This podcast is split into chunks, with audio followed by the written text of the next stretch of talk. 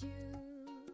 Oh, find out what we're made of when we are called to help our friends in need. You can count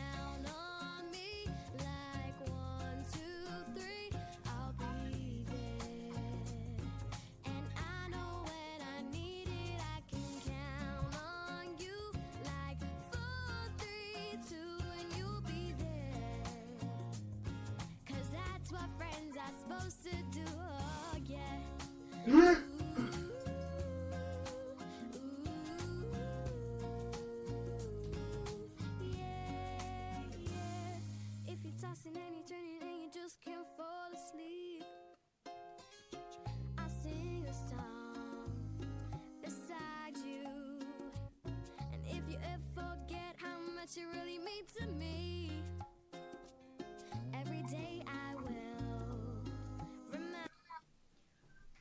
嗯，好的，好，今天时间已经差不多了，我们这现在就正式开始。嗯，对待生命呢，每个人都会有自己的感悟。生命是如此的美好，如此的珍贵，且只有一次，人人都应该珍惜。但是现在很多社会现象都折射出了当今孩子对于生命的轻视。为什么现在学生自杀的事件这么多？因为有些孩子缺乏对于生命应有的热爱、尊重以及珍惜。在这堂公开课当中呢，乐乐老师将与大家分享如何从阅读中让孩子理解生命的意义。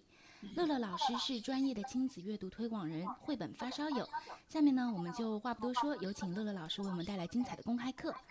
乐乐老师，好，我已经上线。好好好，您可以开始说了。好的。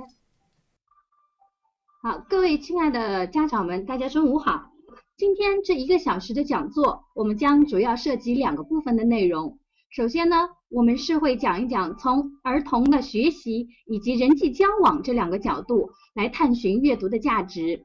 然后我们会一起分享一下如何开展小和小学生的亲子共读的方式。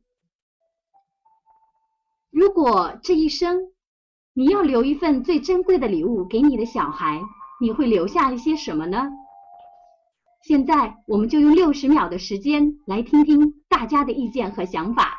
你可以把你的答案发送到我们的聊天区。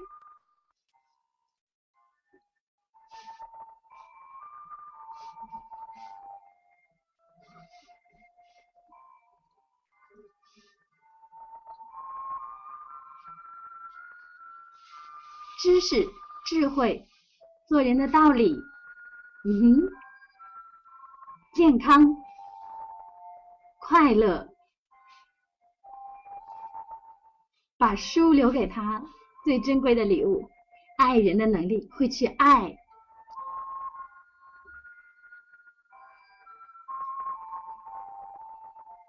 健全的人格，阳光的心态，和家人共度的时光。哦，有一次在演讲的时候，我问了家长们这个问题。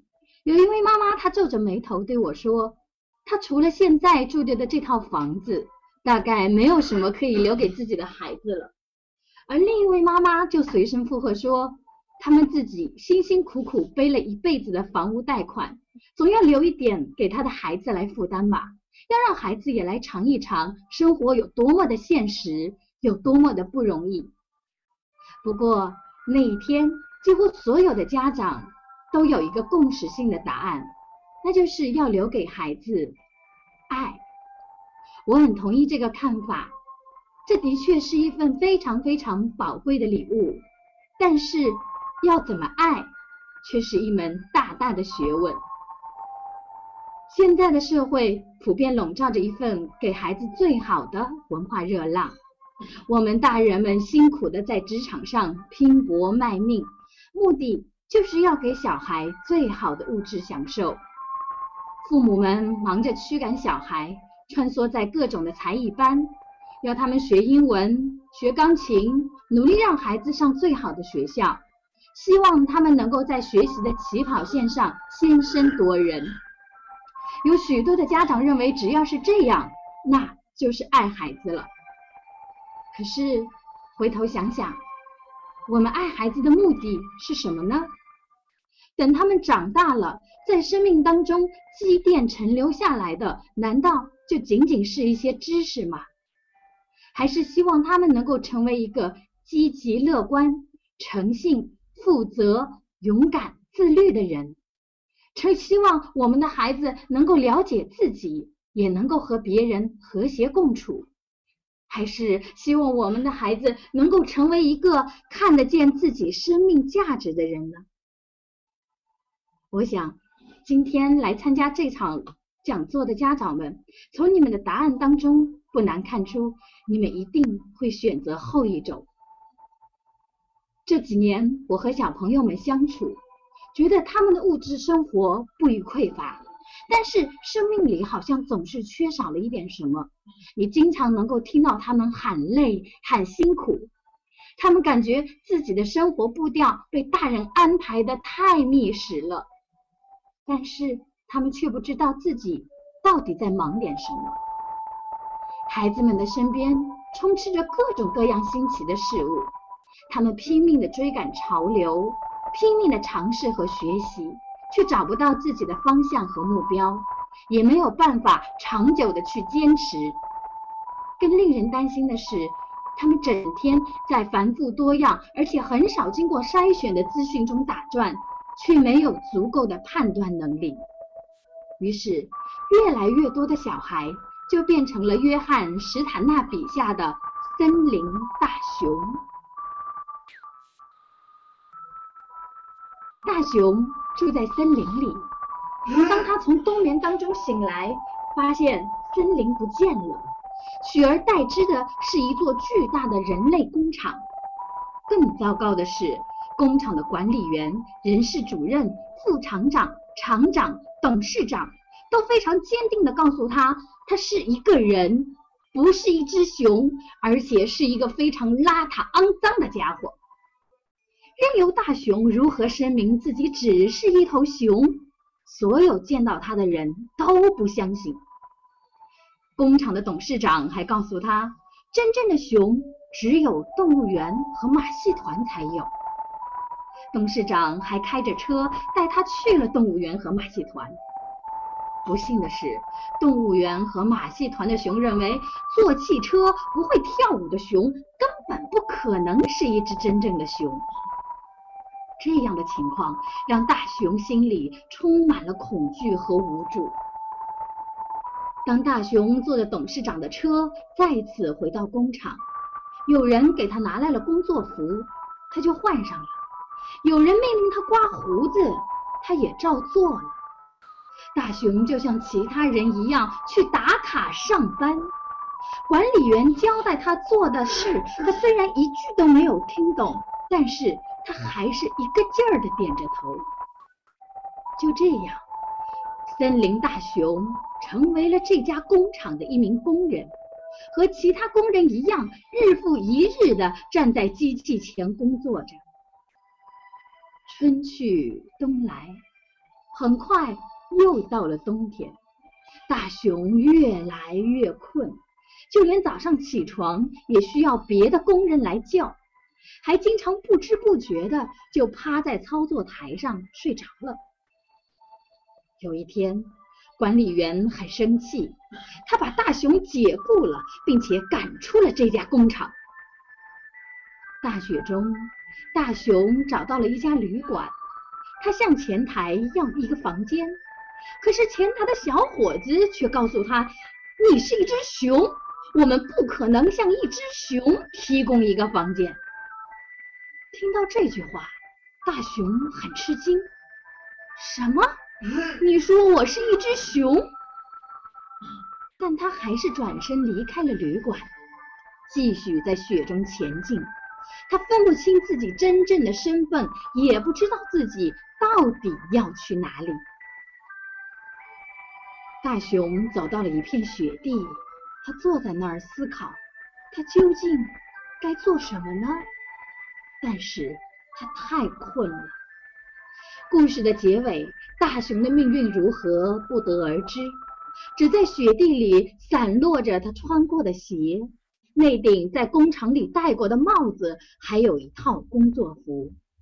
大熊不知去向。很多的孩子就像大熊，因为缺少判断力，在面对多样化的资讯的时候，就盲目的照单全收，懵懵懂懂的被成人牵着往前走。如果说年幼的孩子就是故事里的大熊，那我们这些大人就要好好的反思一下了。你是否在孩子的生命中就扮演着工厂管理员、人事主任、副厂长、厂长、董事长这样的角色呢？还是你在努力做一个称职的大人，让孩子真的知道自己到底为什么要努力，以及该坚持些什么？学习是小学阶段孩子最重要的人生功课。学习很累，这也是事实。如果你上百度输入关键字“孩子学习很累”，你会得到一个巨大的数字。家长们，现在在屏幕上有三个数字，你来猜一猜哪一个数字是能够在百度上搜索到的“孩子学习很累”所相对应的信息数量呢？来听听大家的答案。琼妈说是第二个，啊，有两位家长说是最大的那一个，郑妈也说了第三个。看来没有人选第一个最小的数字。在网络上，你能搜到两千六百一十万条关于孩子学习很累的信息，中间的那个数字。三百二十六万是搜索孩子很幸福出现的信息数量，你就会发现，在幸福和压力之间，整整相差了两千五百九十万。而最上面那个最小的数字，那是我查找厌学自杀出现的信息数量。如果对应着这样的一个关键字，你会发现。这个相比之下最小的数字，也不是一个小数目了吧？现在时常能够看到孩子们因为学习压力大而自杀的新闻。有些成人会简单的认为，只要对孩子进行了安全教育，使孩子知道什么是危险的，学会远离危险，这样就可以让孩子获得快乐的童年。但是。对于学习压力大的孩子，仅仅进行安全教育，真的够吗？为了帮助孩子化解来自学习的压力和困难，每一位大人都有一些自己的做法。有的大人会替孩子做掉一些学校的作业。有的家长会为孩子描绘出一幅成绩好所带来的人生美景，有的成人会用孩子喜欢的物质享受来作为交换条件，也有一些家长会通过淡化学习成绩的价值，希望孩子能够对学业有一份坦然的接受之心。我想这些方法您也许也试过。我有一个朋友，他就是这样做的。他给他的儿子写了一封信，信是这样写的：“亲爱的儿子，妈妈觉得成绩不是最要紧的，妈妈认为拥有一颗善良的心和对学习的热情才是最重要的。不知道大家听了这段话感受如何？”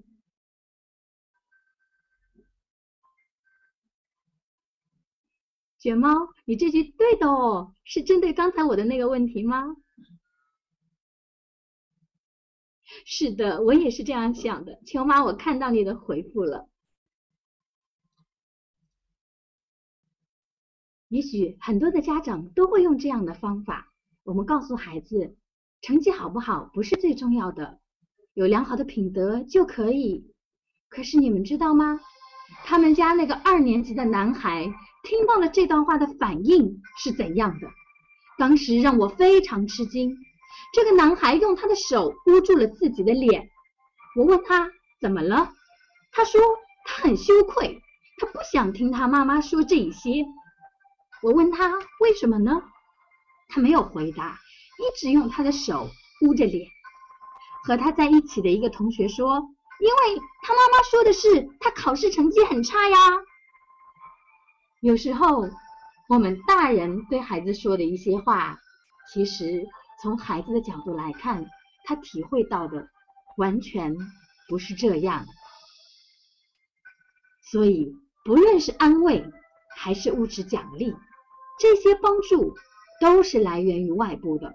这些方法也许能够发挥一时的作用，但是无法产生源源不断的动力，为孩子一生的成长。提供支持，所以家长们，你们要做的是激发孩子内心对学习真正的热爱，让他们有持续向上的动力和坚持的力量，即使学习很累，也能累并快乐着。有家长问了，那我该如何做呢？是啊，接着我们就要来聊一聊该如何做了。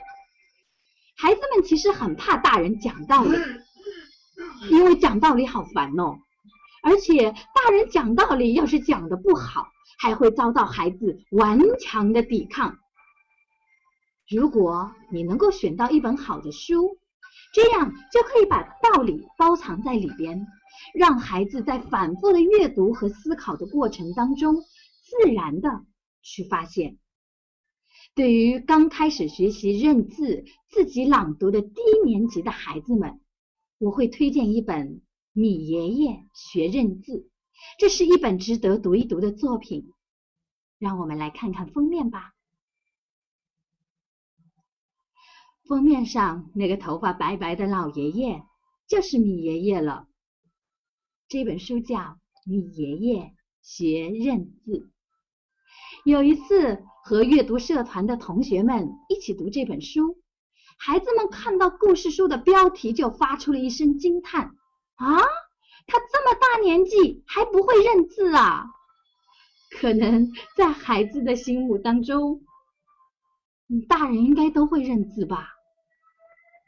我淡淡的说：“是哦，米爷爷不会认字，但是他会好多好多别的事情。”故事里的米爷爷年纪很大。他会修筑木头篱笆，也会做牛奶松饼。他会把树做成桌子，也会采收枫树枝做成糖浆。米爷爷会种出漂亮的番茄、长长绿绿的小黄瓜和美味多汁的玉米。米爷爷辨认得出动物的脚印，他知道季节变化的征兆。看，已经有人夸米爷爷了，真是能干呀！换位思考一下，我们这些大人们说不定这些一样都不会干呢。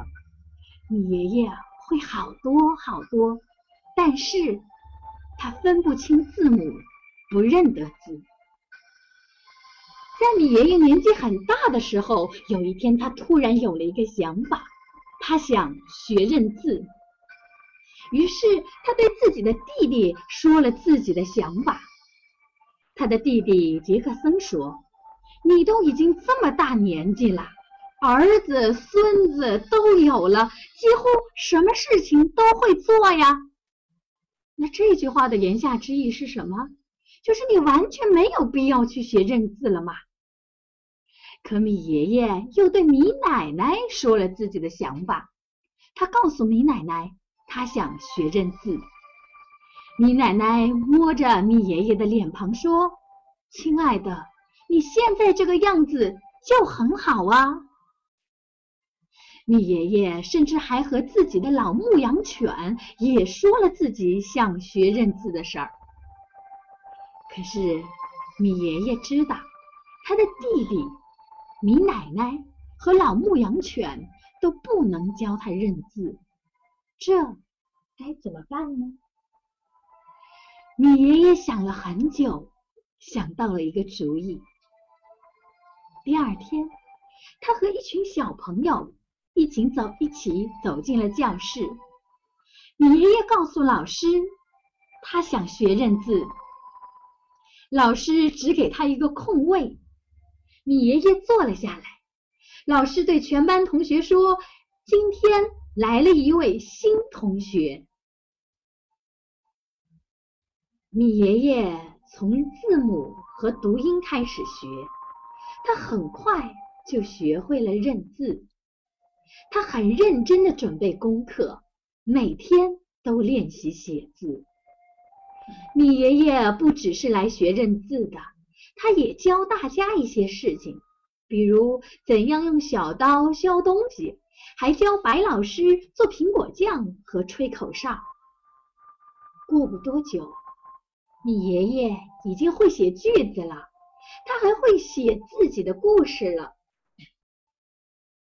到这里，我们似乎还不知道米爷爷究竟为什么要去学认字，对吧？我们接着往后听。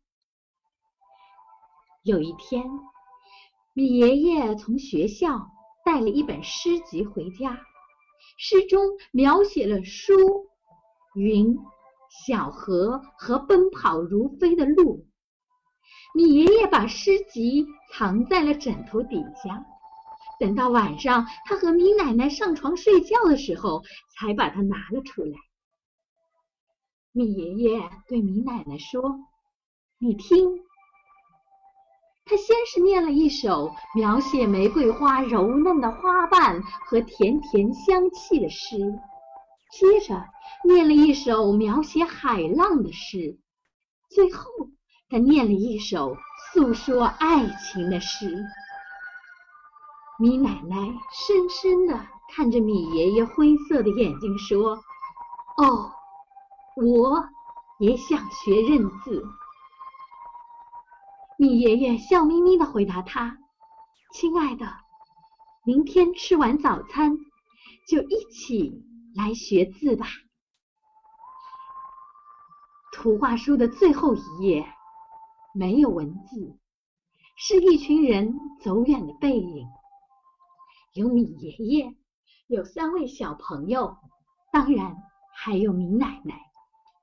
翻到这一页，当时孩子们就激动地喊了起来，说：“米奶奶也去学校了。”我问孩子们：“故事听到这里，你觉得你爷爷为什么要学认字呢？”一年级的张恒说：“是为了考试考得好啊。”我想。这个反应，也许真的是很多在这样的口号喊下来成长的孩子第一个反应吧。学习认字不就是为了考试吗？可是那一天，大一点的子健提出了异议，说书里根本就没有说到考试呢。于是我问子健：“那你觉得你爷爷为什么要学认字呢？”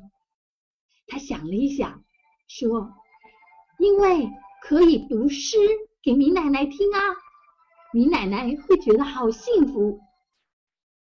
对于这个观点，得到了在场所有孩子的支持。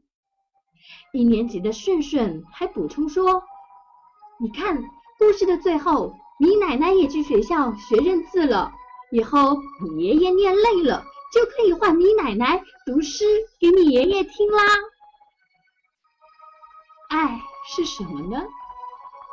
也许这样的生活就饱含着爱吧，为爱而学习。当时我听到孩子描述出他们的头脑当中想到的画面，我也想起李连杰主演的《方世玉》里边，他的爸爸为他妈妈吟诗的画面。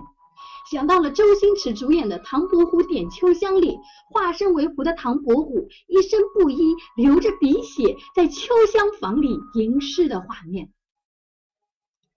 用文学的方式来表达爱，多美，多特别。那天在讨论的最后。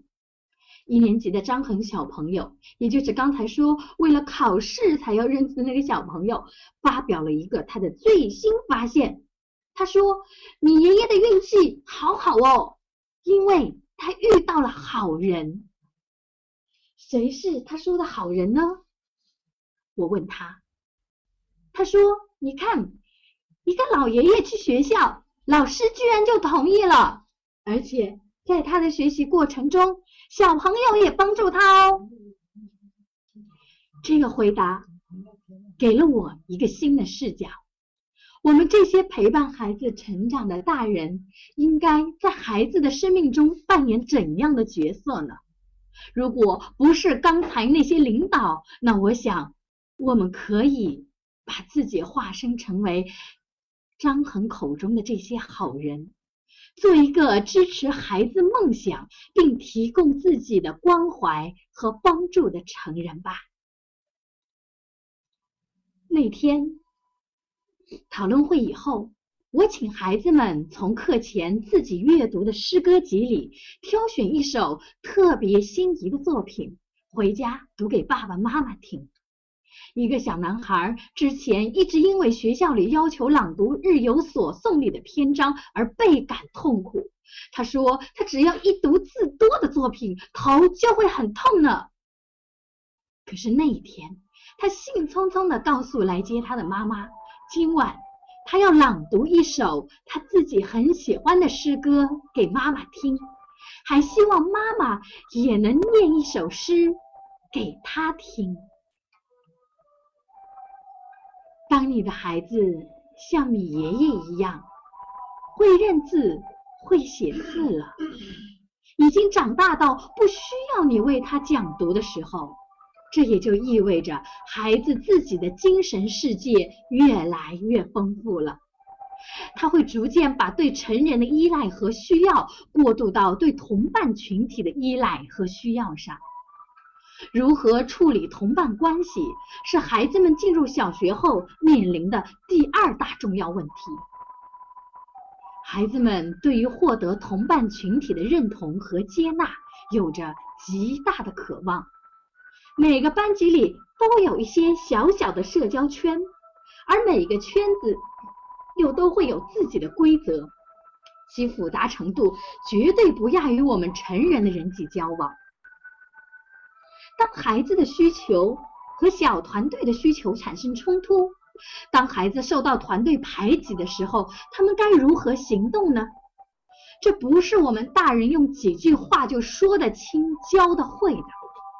用图画书来引发孩子对人际关系的思考，从角色的行为中体会交往和友谊的真谛，和孩子一起讨论一本书，将会是非常非常有效的方法。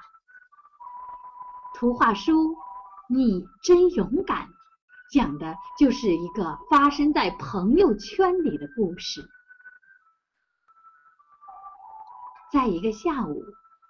蜗牛、老鼠、青蛙和麻雀四个好朋友聚在了一起，好无聊啊！得找点事情做吧。做什么好呢？大家开动脑筋，一起想。青蛙突然想出了一个主意，他说：“我们来比赛吧，比一比谁是最勇敢的。”听了这个建议，老鼠鼓起了掌。小麻雀拍起了翅膀，蜗牛也高兴地晃晃它的触角，表示这个提议好。首先是老鼠第一个跳出来了，它决定一口气游到河对岸，再潜回来。听老鼠这么说，青蛙很失望，他觉得老鼠的行为只不过是闹着玩儿。可老鼠觉得很委屈呀，因为这对于老鼠来说可是疯狂的行动。老鼠做好了准备，扑通一声扎进了水里，游走了，而且他还顺利的潜泳游了回来。我故事刚讲到这里，小学的孩子们就举手表示他们有话要说。一个孩子说。我觉得老鼠能够跳进水里，好勇敢哦！因为老鼠在水里是会淹死的，可它还是跳下去了。一个大年级的孩子，他用了一个词来概括，他说：“老鼠敢于挑战自我。”另一位二年级的男孩说：“哦，大家在讨论的时候，老鼠能够第一个跳出来，也就是第一个举手，这也是一种勇气。看来孩子们还真是厉害哦，从这里就已经发现了勇气。”故事继续下去，轮到青蛙了。青蛙的勇敢是一天不吃小蚊子，也不吃大苍蝇，而是要吞下一株睡莲。青蛙的决定让蜗牛一脸的失望，因为蜗牛每天都吃绿色植物。青蛙很委屈，因为这对于青蛙来说需要很大的勇气。青蛙跳进了池塘，找到一株肥大的睡莲。啊呜啊呜，一口口吃了起来。它连杆子带叶子的，一点儿不剩，全都吞了下去。轮到蜗牛了，蜗牛决定从它的房子里爬出来，绕着房子爬上一整圈儿，然后再爬回房子里去。小麻雀听了，好失望哦。因为麻雀从出生的第一天起就离开了蛋壳，而且再也没有回去过。蜗牛很委屈，老鼠安慰它说：“蛋壳又不是蜗牛的房子，蜗牛开始吧。”所以，当蜗牛成功以后，小麻雀兴奋地说：“你真勇敢，你真勇敢！这样稀奇的事儿，我还是第一次看到呢。”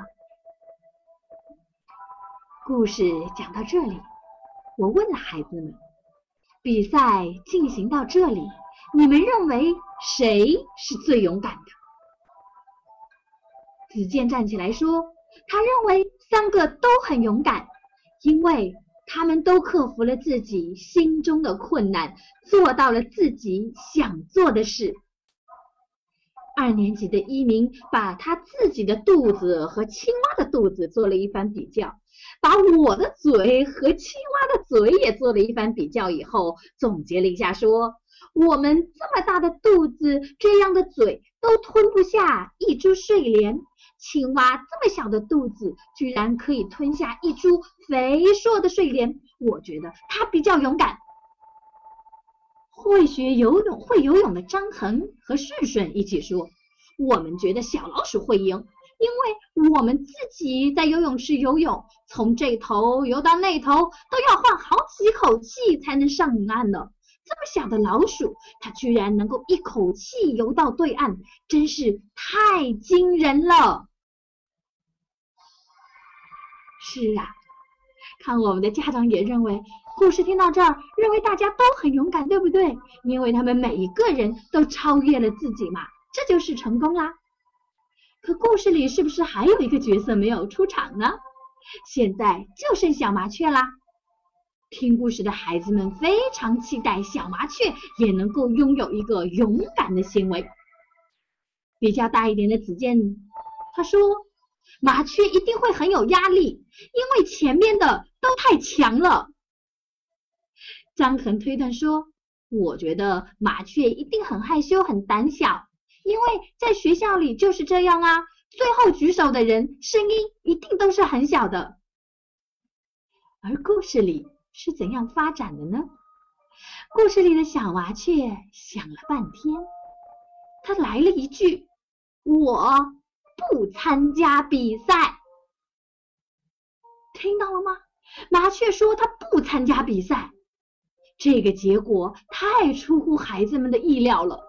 他们所有的人非常肯定的说：“看他比不过别人吧，就说他没有信心，他很胆小，对不对？”所有的孩子都认为麻雀不参加比赛是因为太胆小，因为他没有信心。家长们，你们怎么看呢？麻雀为什么会说出这样的一句话呢？故事还没有结束，那三个小动物们听了麻雀的这句话呀，想啊想啊，想了一会儿，突然明白了，大家都欢呼起来说：“对，这也是勇敢。”听到故事里的角色们这样说，孩子们惊叫着发出了“啊”这样的吃惊。我就问孩子们了：为什么小麻雀不参加比赛也是一种勇敢呢？看，我们已经有家长说了，懂得放弃，敢于说不。是啊，当时这群参加我们社团的小同学们是这么说的。他们说，因为他有勇气说出这句话。旁边的孩子随声附和说：“我同意。”小麻雀不想参加比赛，他有话就说，这就表现了他的勇敢。还有一个小男生仔细的看了图画以后说：“你看，小麻雀其实很害羞的，因为图画上小麻雀两个脸蛋上还有两坨红红的腮红呢。它很害羞，但是它还是说出来了，所以这还是勇敢。从一开始，大家一致认为小麻雀不勇敢。”到现在一致认为小麻雀很勇敢，这个转变是来自于孩子们的思考。可如果我问，到这里你们认为谁是今天勇敢比赛真正的冠军呢？家长们，这个问题如果我问您，您会怎么回答呢？谁是唯一的真正的冠军呢？好，我发现我只能选一个哦。如果一定要挑一个的话，有两位家长说了是小麻雀，因为它表达了真实的自己。啊，我们麒麟女王还在纠结，对不对？到底会是谁呢？嗯，好，要分辨谁是真正的勇敢，乐乐老师就要请大家来看看图了。因为这是图画书，图画自然也会告诉我们一些重要的线索。现在，我来带领大家看三页图画。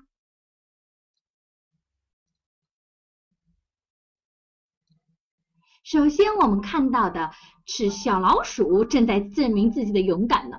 它在池塘里潜泳，看它闭着眼睛，憋着气，呼噜呼噜往前游。这一页，你们有没有发现什么呢？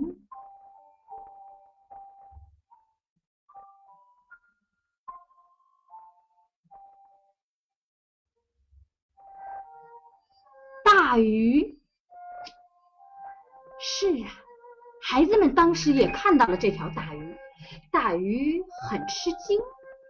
还有没有别的可能呢？以这条鱼的体积。要吞下一只老鼠，有可能吗？当时三年级的子健说：“哇，这么大一条鱼，鱼都已经看着它了，说不定会一口把它吞掉呢。”接着我们再来看哦，这一夜是青蛙正在吞那片肥硕的睡莲。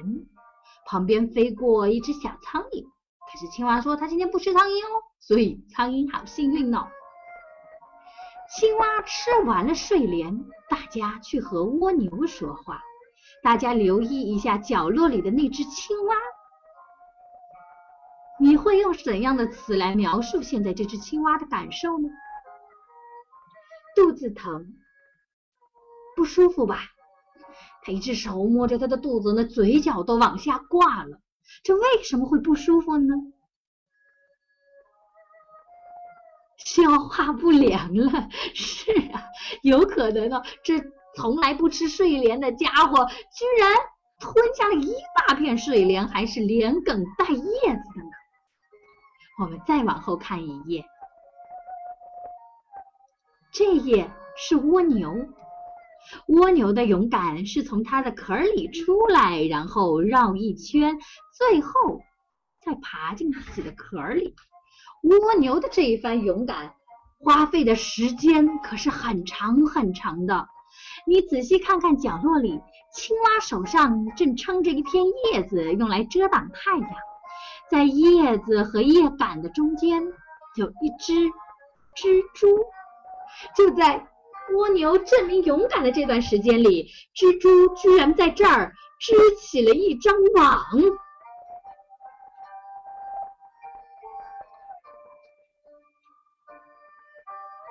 是的，青蛙。看了这三幅图，家长们，请你思考一下：蜘蛛最勇敢，是冒着生命危险在青蛙面前织网吗？现在，乐乐老师要请各位家长们，还有我们可爱的同学们来思考一下了：小麻雀不参加比赛，还有没有别的可能？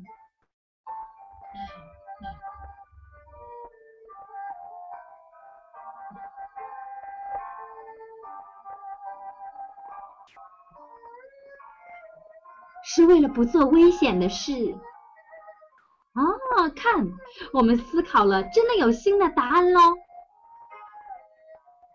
如果你同意这样的观点，觉得哎还有点道理，你可以举手示意一下，我们看看有多少人支持这个观点的。这是一个新的思路哦，勇敢不是逞能。是啊，勇敢和鲁莽是不同的。如果能够区分这两个词，我想我们都会用鲁莽来形容前三个小动物。他们把自己的生命置于在一种危险的状态。那到这里，我们对于真正的勇敢就会有一种不同的感受了吧？勇敢不是能够简简单单的理解成去做一些平常不做的事。对于小麻雀拒绝参加这场比赛的原因，我们推断出了一种新的可能：它拒绝是为了不做那些让自己生命受到威胁的事。在生活中，孩子们的思考常常会因为太肤浅、不全面而被很多的成人忽视。或者觉得孩子的思考是没有价值的，但是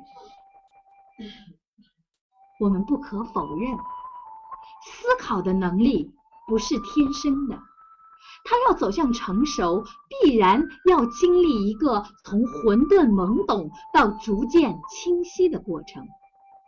我们很多殷勤的大人总是很积极的去替孩子思考，给出他们的意见。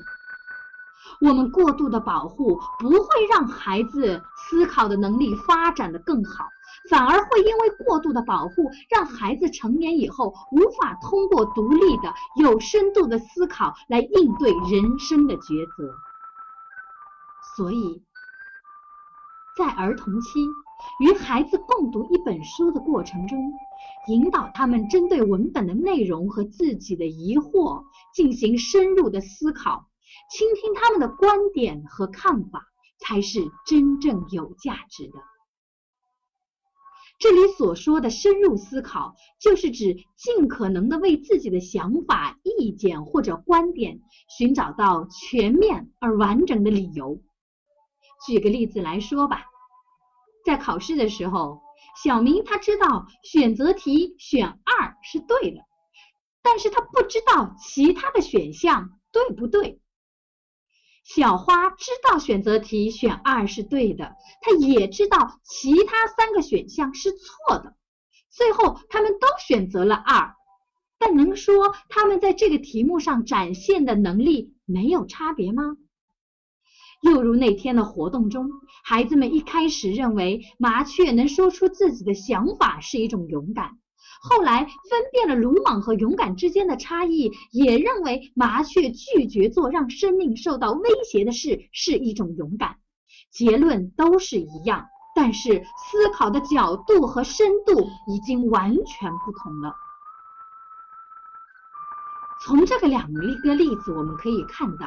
事实上，思考最后展现出来的结果，只不过是整一个思考活动中的冰山一角，在背后支撑着我们做决定的思维才是最重要的。我们平常说出的想法、做出的决定，都是我们理智生活当中的一个部分。它就像冰山的深度，它维持着整一座冰山的稳定度。培养孩子发展出冰山底部那样的稳定、那样的坚实，是越早越好。在这样一个总是要求立竿见影的时代，其实这个论点的推行非常的困难。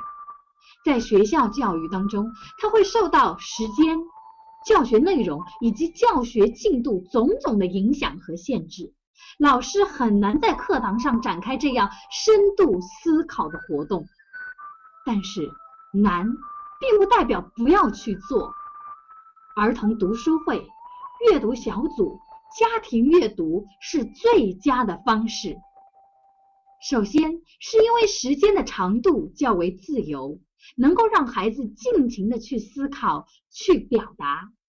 同时，我们所选择的书籍也不受限制，我们能够挑到很棒的书来与孩子阅读。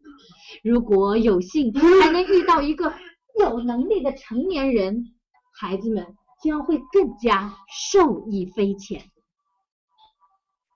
在那天的社团活动之后，我为孩子们朗读了一本书，名字叫做《勇气》。勇气有很多种，有的令人敬畏，有的平平常常。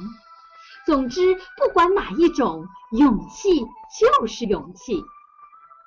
勇气是你第一次骑车不用安全轮，勇气是你有两块糖却能留下一块到第二天，勇气是吃蔬菜的时候不做鬼脸，先尝尝再说。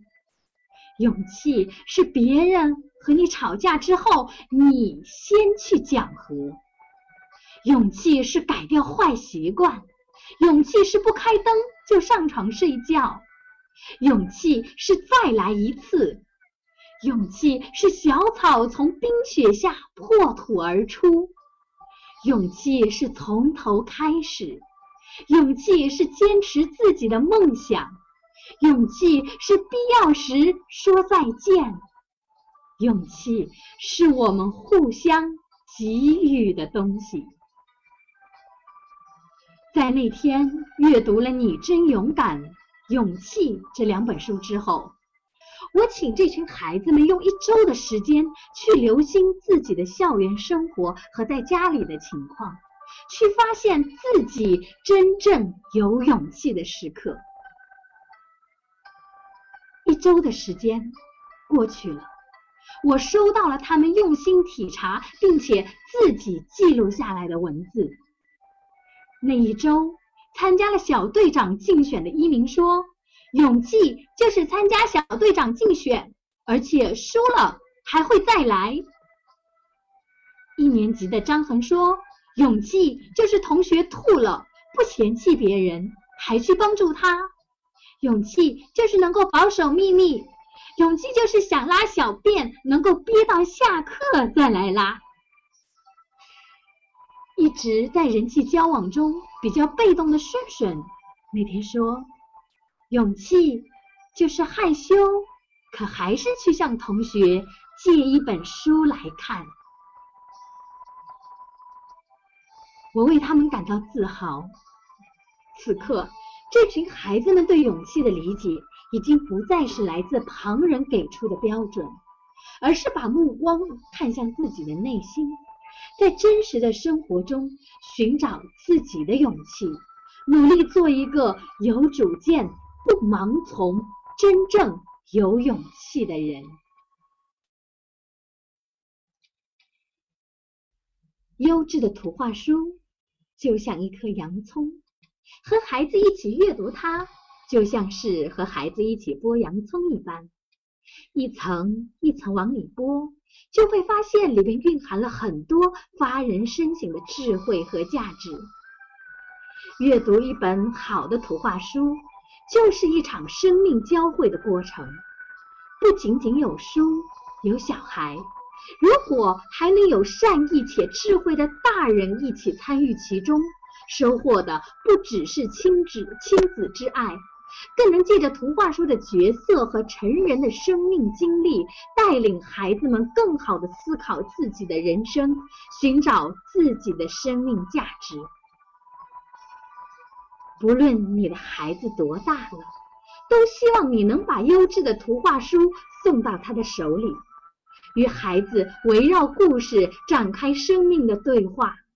让孩子在反反复复的阅读、思考和讨论过程中，汲取到生命的力量，让他们能够诚诚实实、高高兴兴的做自己。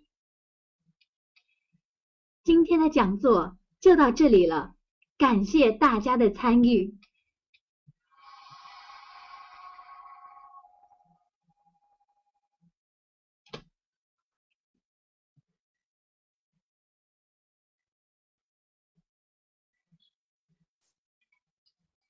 感谢沪江小雷给我们群提供的帮助和支持，感谢我们火焰的群友给乐团捧场。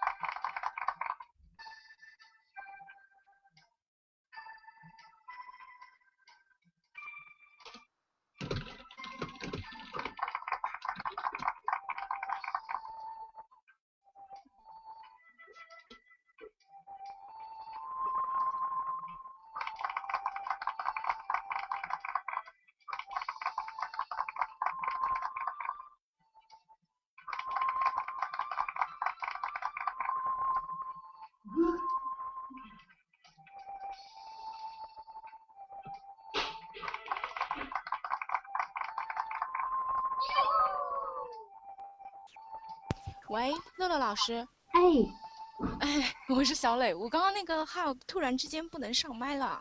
哦，没事。然后刚好留了一段时间，大家拼命的在给我掌声，谢谢大家。嗯嗯，好。如果说大家呢有那个关于生命教育的提问的话呢，都可以在这里打出来，或者说是关于一些，嗯，绘本上面的呃如何跟小朋友分享绘本的一些呃提问的话，都可以在这里说一下，然后我们让乐乐老师来给大家解答一下。嗯，乐乐老师，哎，嗯，对于生命教育的主题的绘本的话，你有没有什么比较好的推荐呢？其实有很多，如果大家关注的话，你们可以去关注一下，有一个台湾的机构叫彩虹爱家。我之前去上海参加一个故事妈妈培训的时候，他们就是把台湾彩虹爱家的一个对于生命教育的一个理念。从理论上到实践有一个介绍，呃，今天因为我们讲的还是比较实践当中操作的一个部分，他们是会把生命教育分为四个部分，比方说有涉及人我、人和自我的关系，人和人之间的关系，人和大自然的关系，以及人和生命之间的关系。那么如果你在网络上如果对绘本比较感兴趣，你可以去搜台湾道生的儿童生命教育系列的绘本。那些书对于小学生来说是非常非常棒的。台湾道生，我可以打字给大家哦。啊，台湾的，呃，不，不是道生，是这个，我打的是简体字，他们但打简体字也可以找到。道生儿童生命教育绘本，它有很多不同的主题，呃，有一些版本已经引进我们大陆了。啊，如果有兴趣的话，我们到时候可以再分享一下相互的资源。嗯，好。然后呢，乐乐老师，嗯，就是有一些时候，就是一些生命教育的绘本呢当中，可能有一些家长可能会有所顾忌，就是觉得有一些信息直接这样子像死亡啊什么的传递给孩子，会不会不太好呢？对于这个问题的话，你有没有什么比较好的方法？呃，应该说只是一些在实际操作当中自己积累的经验啦。呃，刚才说到生死，那如果今天是小学阶段的孩子，呃，我会给一个建议，就这些话题，孩子不提，你不要太刻意的提前去教他，你会觉得啊，这些话题我都要帮你准备好。最好呢，就是利用在清明节或者是家里真的有亲人去世的时候，那你会很自然的在这样一个氛围下，把这样的绘本带出来。这样会比较合适一点，不然会做的太突兀。呃，对于幼儿阶段的孩子就是更加了，他在情绪上如果一下子接受不了，呃，可能影响不但不是正面的，可能还是反面的。所以越小的孩子越要在情境里边带这个。如果到了小学呢，也尽量是这样去做，会比较好。嗯，孩子提你再说。嗯，好的，嗯，让我看一下。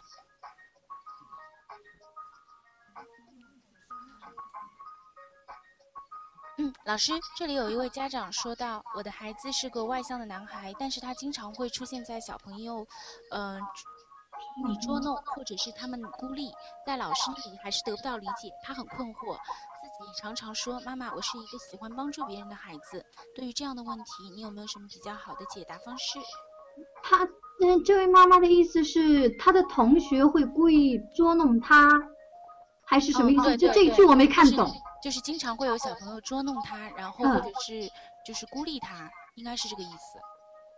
然后在老师那里得不到理解，对，在老师那里得不到理解，又是具体指什么样的情况？是孩子把这这些情况和老师沟通过，还是妈妈把这些情况和老师沟通过呢？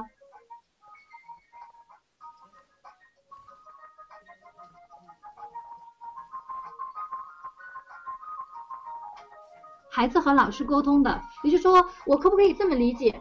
呃，孩子把自己在班级里遭受到的一些情绪上的。暴力的情况和老师进行了沟通，但是老师没有做出一些相应的处理，是这样吗？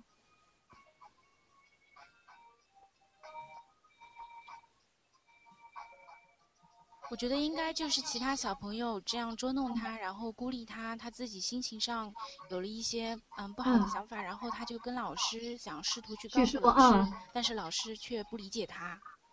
比如一个孩子啊。首先要一点啊，我们不可否认，现在在中国这样的一个老师要管理几十个小朋友这样的大数量的集体教学过程当中，老师呢往往会处理的不太妥当。我们会认为比较简单，就是你来告状我也罚，对吧？然后他觉得这样做就可以了。但作为家长，你首先要明白，你的孩子能来跟你说这样的事情，说明他是信任你的。这点很重要，是真的很悲催。但是如果你发现孩子跟老师沟通没有用的话，我会建议家长的介入。家长你怎么做会更加婉转一点呢？就是比如你会告诉老师今天孩子跟你说的某一件事情，然后听听老师的看法。哎，让老师来说一些方法，那么这样的话，你再表示一下感谢，可能会比较妥当一些。如果老师呃他还是没能做出一些可能对孩子会比较有帮助的方法的话，我会建议你选择一些书了。我们如果方便的话，待会儿结束以后，我就这个问题跟您私聊一下，好吗？嗯，好的。那今天非常感谢乐乐老师给我们带来精彩的公开课。好，那今天公开课就到这里为止。我们再次感谢乐乐老师。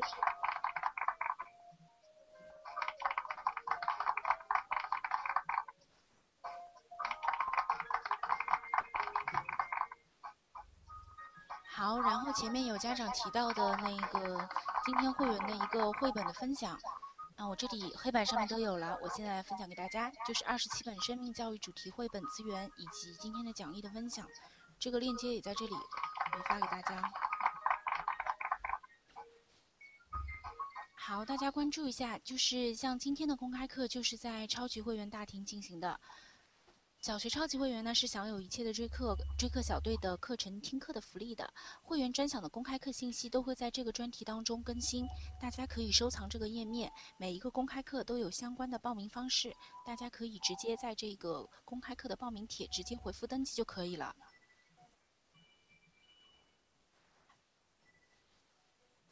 好，然后是接下来的会员公开课的预告。哦，在这之前要插一句话，就是今天的公开课呢，也欢迎大家把自己的一些公开课的课后感呢分享在我们的小学论坛。分享公开课的课后感呢，是可以获得两学币或者是五十元沪江网校学习卡的奖励的。欢迎大家自己如果有所感想的话，可以在我们的论坛分享给大分享给大家。然后呢，这样的话也可以让乐乐老师看一看大家听课后的感受。嗯，好，然后呢是接下来我要播报一下接下来会员公开课的一些预告。在本周五的是四月十八日七点到八点，是晚上七点到八点，是由悠悠老师带来的，呃，朗文 SBS 小学英语绘画师 Meeting People 的公开课。好，然后是在下周五的七点半到八点半，是卢申怡老师带来的小学数学高级教师卢申怡老师带来的解读优秀数学读物，开启数开开启妙趣数学之旅。然后在四月二十八日星期一的晚上七点到八点，是由 Apple 老师带来的自然拼读的嗯学习学习方式。好，然后是在。五月初，嗯，是五月八日的星期四到七点半到八点半，是张宇老师作文专家张宇张宇老师带来的《打开创作的脑》，张宇老师邀您来写书。然后我们关注到，在中旬的话，会有比较多的作文类的公开课，大家可以看一下。在五月十八日的周日的下午两点到三点，是由。梦幻之地，马义祥老师给大家带来的看电影学作文《地球上最后一个人》。马老师的课非常的精彩，非常有趣，图文解读，啊，非常建议大家来听一听。同时，马老师在五月十八日后一周的周日，也就是五月二十五日的周日的两点到三点，也有一场公开课，是看绘本写呃看看绘本学作文。谁要一只便宜的犀牛？也欢迎大家来预约。然后中间穿插的一场是五月二十三日的周五七点到八点，也是梦幻之地的老师是肖飞云老师，啊，大家看一下这个名字，觉得是可能是一位普普通通的中国老师，但是呢，其实他是一个美国人，但是他的中文非常的好，如果大家感兴趣的话，可以来听一听美国人是怎么来给大家讲绘本欣赏的。啊，美籍外教肖飞云老师给大家带来的绘本讲读《鱼就是鱼》，是在五月三二十三日的周五的晚上七点到八点哦。好，然后在三月末的话是五月三十日的周五七点半到八点半，是陈志文老师给大家带来的《站在巨人的肩膀上：如何向名家学作文》。好，接下来一场就是在六月的下旬了，是画家姬兆华老师给大家带来的。创造力改变孩子一生，非常欢迎大家来听一听。以前季老师在嗯少儿大厅做过一场《别让庸书毁了孩子》，是非常呃非常的受到大家的欢迎。好，这些公开课的话呢，现在就预告到这里。如果说大家感兴趣的话，不妨预约一下。嗯，到时候的话，基本上除了朗文 SBS 是有专门的学习教室，其他都是在今天这个小学超级会员大厅进行的，欢迎大家参与。今天非常感谢大家，好，那就到这里为止，感谢大家。